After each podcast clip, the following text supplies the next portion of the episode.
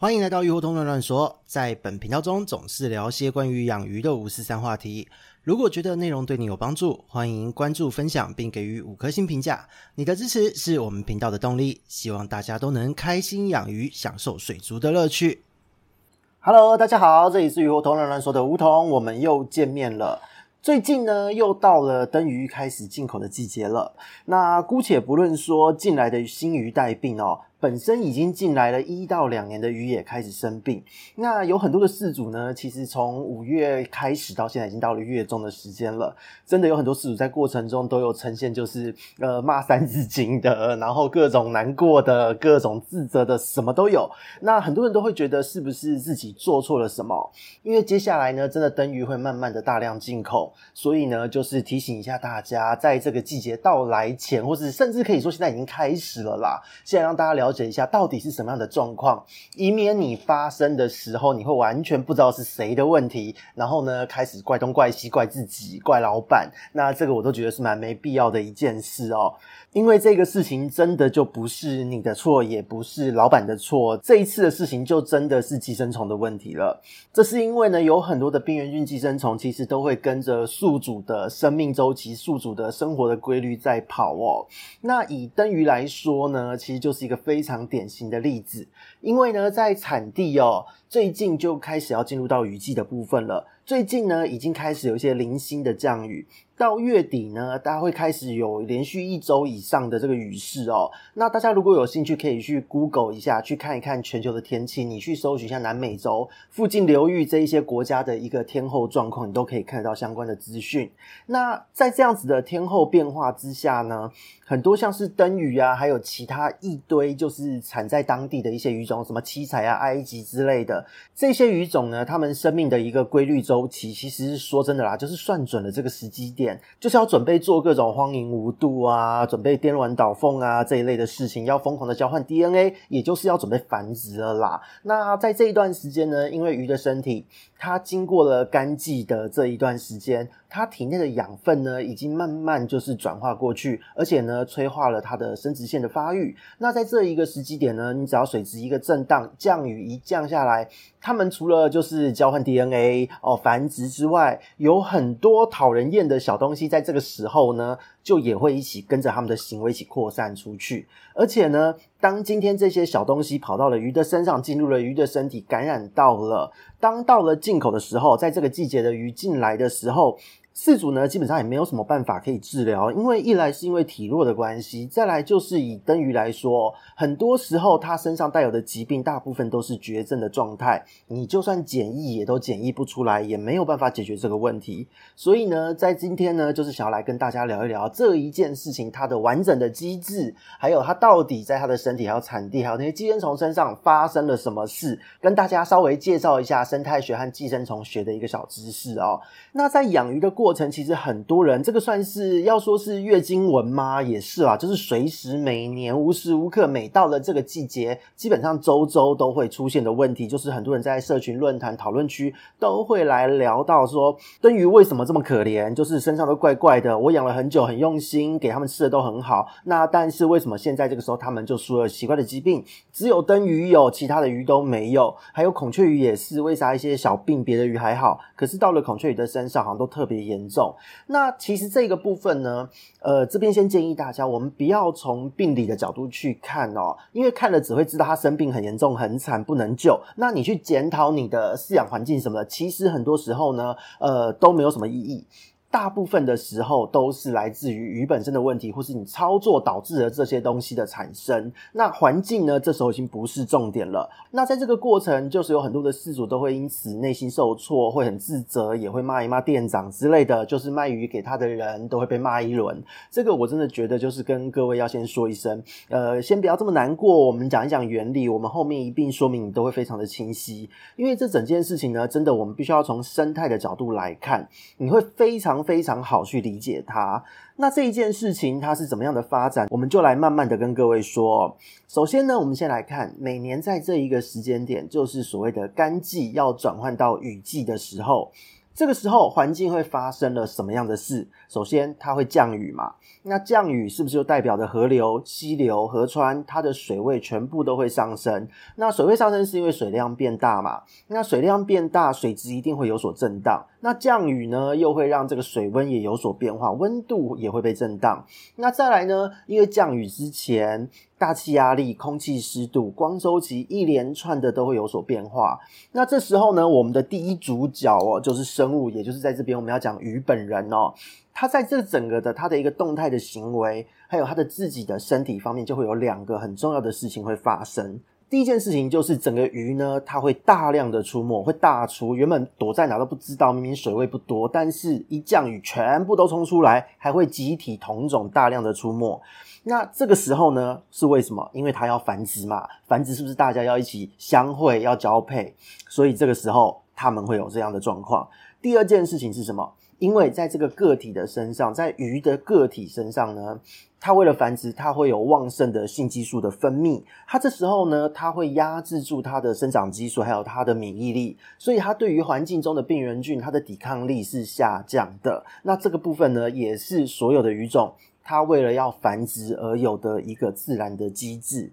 所以呢，大家就可以想象一下，如果呢，你是我们今天话题的第二主角。哦，就是一些病原菌或寄生虫哦。那这边不是真的说人是社会或地球上的细菌或寄生虫哦，我没有那么反社会啦。我们只是换位思考一下哦。所以在这一个时机点，如果你不趁势哦，趁着这些鱼大量出没，平常它们很难相聚，但在这个时候大量出没，而且水位又高的时候，你如果不趁着这个时候做点什么事，do something，那你还剩下什么时候能做？所以呢，我们就要来讲一讲，在这个同样的时空背景之下，干季要变成雨季的时候，我们的第二主角到底又是什么样的状态？我们这边呢，就必须我们角色要变换一下，我们就是从病原菌、寄生虫的角度来看这个世界。如果呢，今天是寄生虫和其他的病原菌，其实所有生物的目的哦，生物的目的这一件事情，它都是为了种的延续，也就是繁衍下一代，它的种的存续是非常重要的，而且。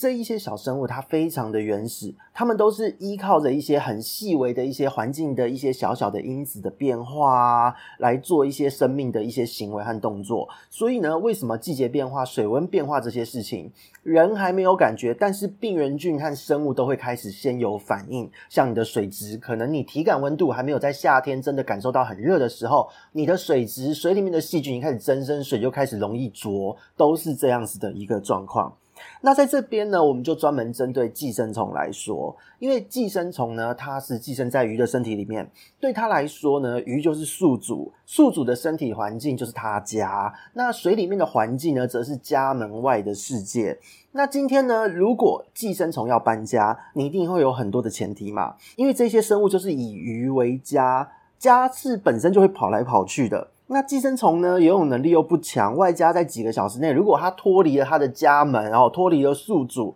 它没有找到下一个宿主的话，它自己也活不成。所以寄生虫其实就是蛮可怜的，也很赤裸哦。那如果傻乎乎的就这么跑出去了，直接就钻出了鱼的身体，完全没有任何策略性，那么一个业障重，它就被水带走，拜拜，慢走不送也不见哦。所以在寄生虫的演化里面。不管是什么寄生虫，如果它要扩散、要搬家，它要让自己的物种能够延续，一定都是要跟着宿主的生命规律，还有自然环境的变化而运作。比方说，雨季来了，水量大，水质改变了，鱼的身体开始内分泌变化了。这一连串的变化呢，对于寄生虫来说，它第一时间呢，就是会先察觉到鱼体的状况，就是家里的环境变了。那这时候，他就会开始做好搬家，或是把小孩赶出家门，请他们自立自强的一个准备。因此呢，不论任何鱼种，在繁殖季的时候疾病特多，其实都是非常合情合理的一件事。因为鱼本身哦，它也是自然的一部分，那寄生虫也是。所以呢，平常这些寄生虫它潜伏在那边，或是它乖乖的住在家里面，但是季节一到，对于寄生虫来讲，就是嗨，爸妈，我要准备出门喽，一亏哦，就这么去了，直接从鱼的身体上直接就这么出去了，那疾病就这么扩散开了。所以呢，在这边就是有很多人也会问，诶，为什么别的鱼也相对体弱，可是为什么灯鱼啊、孔雀鱼这一类小型鱼都在这个季节，在这一段时间特别惨？是不是店家不负责？你讲那么多，是不是还是店家的问题？其实这个部分呢，就真的店家是很冤枉的哦，因为我们必须要从生态的角度再次来说明一下这个状况。生态里面呢，有一个很重要的概念是食物链。食物链的概念它非常的基础，人人应该都有听过。我们以溪流的食物链来讲好了，如果今天是在溪流的环境中。鸟或其他的生物可能会吃大鱼，那大鱼会吃小鱼，小鱼吃虾米、吃螺哦，然后螺或虾米再吃一些青苔藻类。这一个逻辑呢，大家应该从小就有，这一个是中学的这一个生物学会教的东西。那今天呢，如果我们把寄生虫的这一个元素也加入进去，你看哦，只要小虫它能够进入虾米或螺的身上。它就会跟着这一个食物链的关系一层一层的去换哦。今天小鱼吃了虾米，吃了被寄生虫感染的虾米，所以寄生虫在小鱼的身上开始发育。小鱼又被大鱼吃掉，它这个虫又在大鱼的身上继续发育。那这时候大鱼被鸟吃掉，它就在鸟的身上发育，而且能够变成成虫。某一些吸虫和线虫呢，就是要靠这样每换一个宿主才能够发育到下一个阶段。最后呢，才能够在最终宿主的体内成熟，才产出下一代。所以呢，对于很多寄生虫来说，如果今天它没有搬家，没有换宿主，它还真的没有办法长大诶，它没有办法成家立业，会变成家里蹲，一辈子最后孤单到老死。因为它的寿命其实真的蛮长的，一个寄生虫它的寿命经常会有十几二十年，宿主能活多久它就能活多久，是非常厉害的一个生物。所以呢，今天如果它真的就是没有被吃掉，那也一直没有办法传递下去，它就一直活在那边哦，一辈子家里蹲，孤单到老死，真的很可怜。就比方说单身的我之类的。那在这边呢，就是大家也要有一个概念哦，就是。食物链呢，它是一个金字塔结构，越是底层的生产者，比方说像是青苔藻类、水草这一些有光，然后呢，水里面有一些氮源、有一些污染源，有这些肥料就能活。它的量呢，一定是超级多、无敌多、宇宙多。那如果这个金字塔的结构继续往上，初级的消费者就是吃这一些青苔藻类、水草的虾米和螺、水生昆虫这一类的生物，它一定也超级多，因为食物多嘛，它的量也一定多。那再来呢，就是次级的消费者，就是吃这一些虾米、螺和小虫的生物，也可能就是小鱼这一类的，它的量一定也很多很多。那到了三级的消费者，就是这一些吃小鱼的生物们，可能是大鱼，它的量就会开始显著的变少。那到了顶级的消费者，就是吃这一些大鱼的生物，它一定会是最少的量。所以呢，在这边也可以想象一下，如果在座的各位呢，你是寄生虫哦，这边再次澄清，不是说各位是社会的寄生虫，只是自己置换一下角色。如果你今天的目标，你是要让你这个种族得以延续，那你又要经历这么多的层级，这么多宿主的转换，你得要搬好几次家，到了最终宿主的身上，你才能够成家立业生小孩。那你会采取什么样的策略？那讲到这边，其实逻辑方面就会很清晰了。如果说今天呢，一个生物它要以种族存几率最高为前提而采取了生存的策略，但它最有效也是最有利的策略是什么？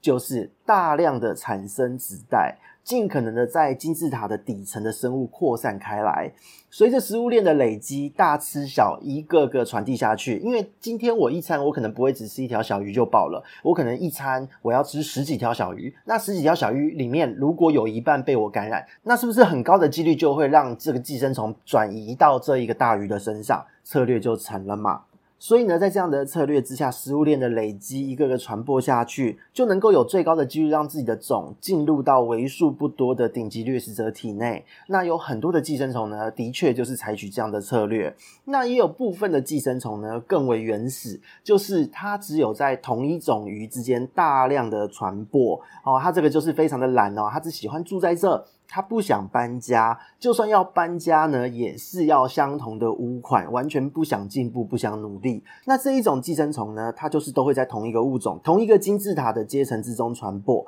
它只要在这一层里面有最高的扩散能力就够了。那以演化来说呢，一个生存策略能不能成，其实全部都是几率。因此呢，以现实的角度来说，成功率最高的，也就是金字塔接近底层，或是直接就是在底层的这个生物量是最大的，它的成功率自然就会高嘛。所以呢，灯鱼还有其他的小型鱼。很不幸，在他们的这一个产地的生态系统中，它就是扮演了这样的角色。只能说他们活该倒霉，被这一些生物，比方说像是隐孢子虫啊、登革症微孢子虫这一些无治之症的寄生虫给寄生。只能说谁叫他们就是底层嘛，这个真的没有办法。那这一些寄生在他们身上的小生物，其实真的就是靠着本能在生存。但是呢，又因为他们只剩下本能，所以他们对于环境四周的变化敏感度非常非常的高。今天鱼的体内内分泌有所变化，这一些寄生虫在鱼的体内都会因此产生一连串的变化。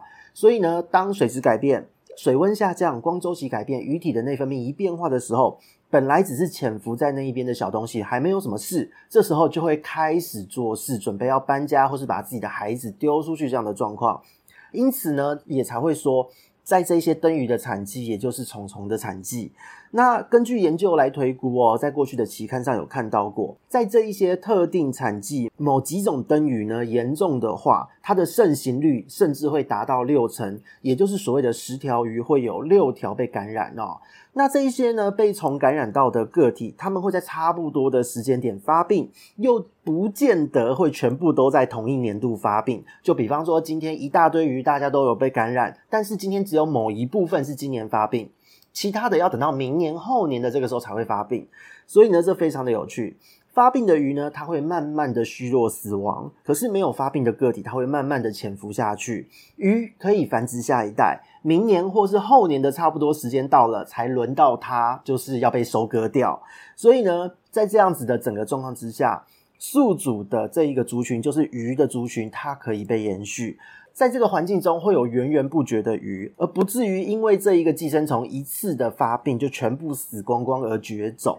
那寄生虫呢，它自己的种族也可以持续稳定的每一年都可以扩散出去。这一个部分就是我们要了解到，它是属于灯鱼的一个现实，也就是所谓自然界中自然发生的一种平衡和稳定。所以讲到这边哦，每年的灯鱼季节。大家买鱼回去，你只要看到鱼出现怪怪的东西，你只要能够确认是属于这一类无药可救的寄生虫病原，因为完全无药可救嘛，请你尽早抓出来丢掉，否则呢，它是会诱导其他同种宿主体内哦，同一种鱼其他的宿主体内已经潜伏的虫体一起发作，而且呢，不仅如此哦，它还会传染给其他健康的鱼体。那同科同属之间，不同的鱼种还会慢慢的传染开来，所以这个非常的厉害哦。而且呢，这一些寄生虫全部都不是靠检疫能解决的东西。潜伏期呢，我们是用年来算的。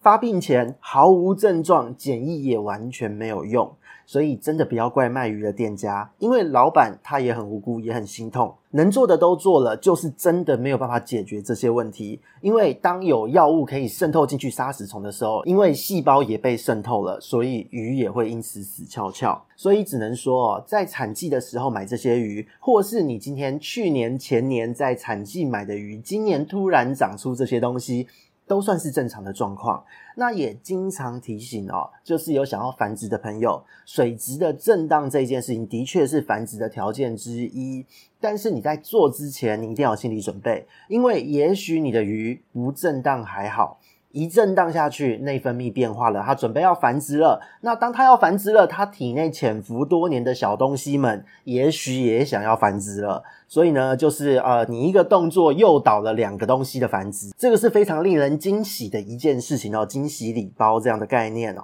那以引孢子虫来说好了，很多人都会问，除了丢掉，还有没有别的解法呢？说有看到有人下药物，或是说用了盐巴，都有让体表类似钩虫的东西掉落，难道这个是不行的吗？那这边呢，就是只能跟各位说哦，真的是 too young too simple，实在是太天真了。孢子虫呢，它在宿主体内，它会卡在体腔、肌肉还有脏器的每一个细胞中间哦。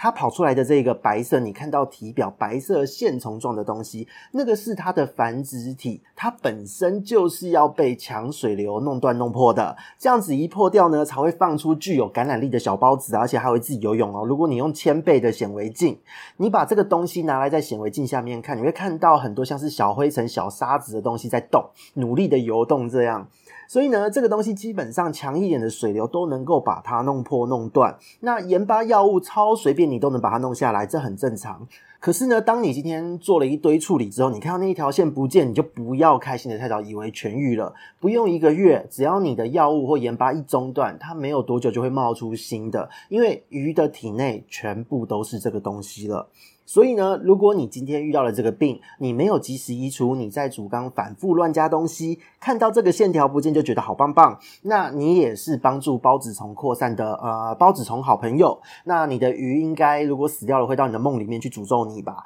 那如果说别的方法呢，也是有啦，就是欢迎大家投入灯鱼繁殖的行列，因为孢子虫它是一个没有宿主活不下去的寄生虫。如果呢，今天能够筛选出种鱼，稳定的养出人工鱼，那么这个疾病是可以完全被排除掉的哦。所以，如果你想要有长寿、健康、好养的灯鱼，那么付出相对应的努力是必要的。也非常期待呢，在今后可以听到更多的灯鱼玩家们的一个繁殖的喜讯哦。那今天呢，关于生态和寄生虫的小话题，围绕着灯鱼的这个小话题呢，在这边告一段落。那这个月呢，才过一半哦。目前的灯鱼咨询中呢，已经开始有引孢子虫、二口线虫哦，这个超级少见。还有就是四子宫线虫的咨询了，这根本就是黑色三连星的喷射气流攻击吧？才五月中而已，那也就是还好说，除了孢子虫之外，其他都能搞定哦。那总之呢，就是真的希望大家碰到孢子虫这一类没有办法治疗的疾病的时候，你可以放过卖鱼的老板，你也放过你自己。那如果今天你是因为要繁殖，一震荡不小心把它给震出来了，那至少让它留下它的种，让你的鱼能够产卵之后，赶快把把青鱼移出做人工孵化。那这样子可以避免就是卵，避免你的子代被感染到。好，是这样的一个概念。所以呢，我们这边是鱼活通乱乱说，我们下次见，拜拜。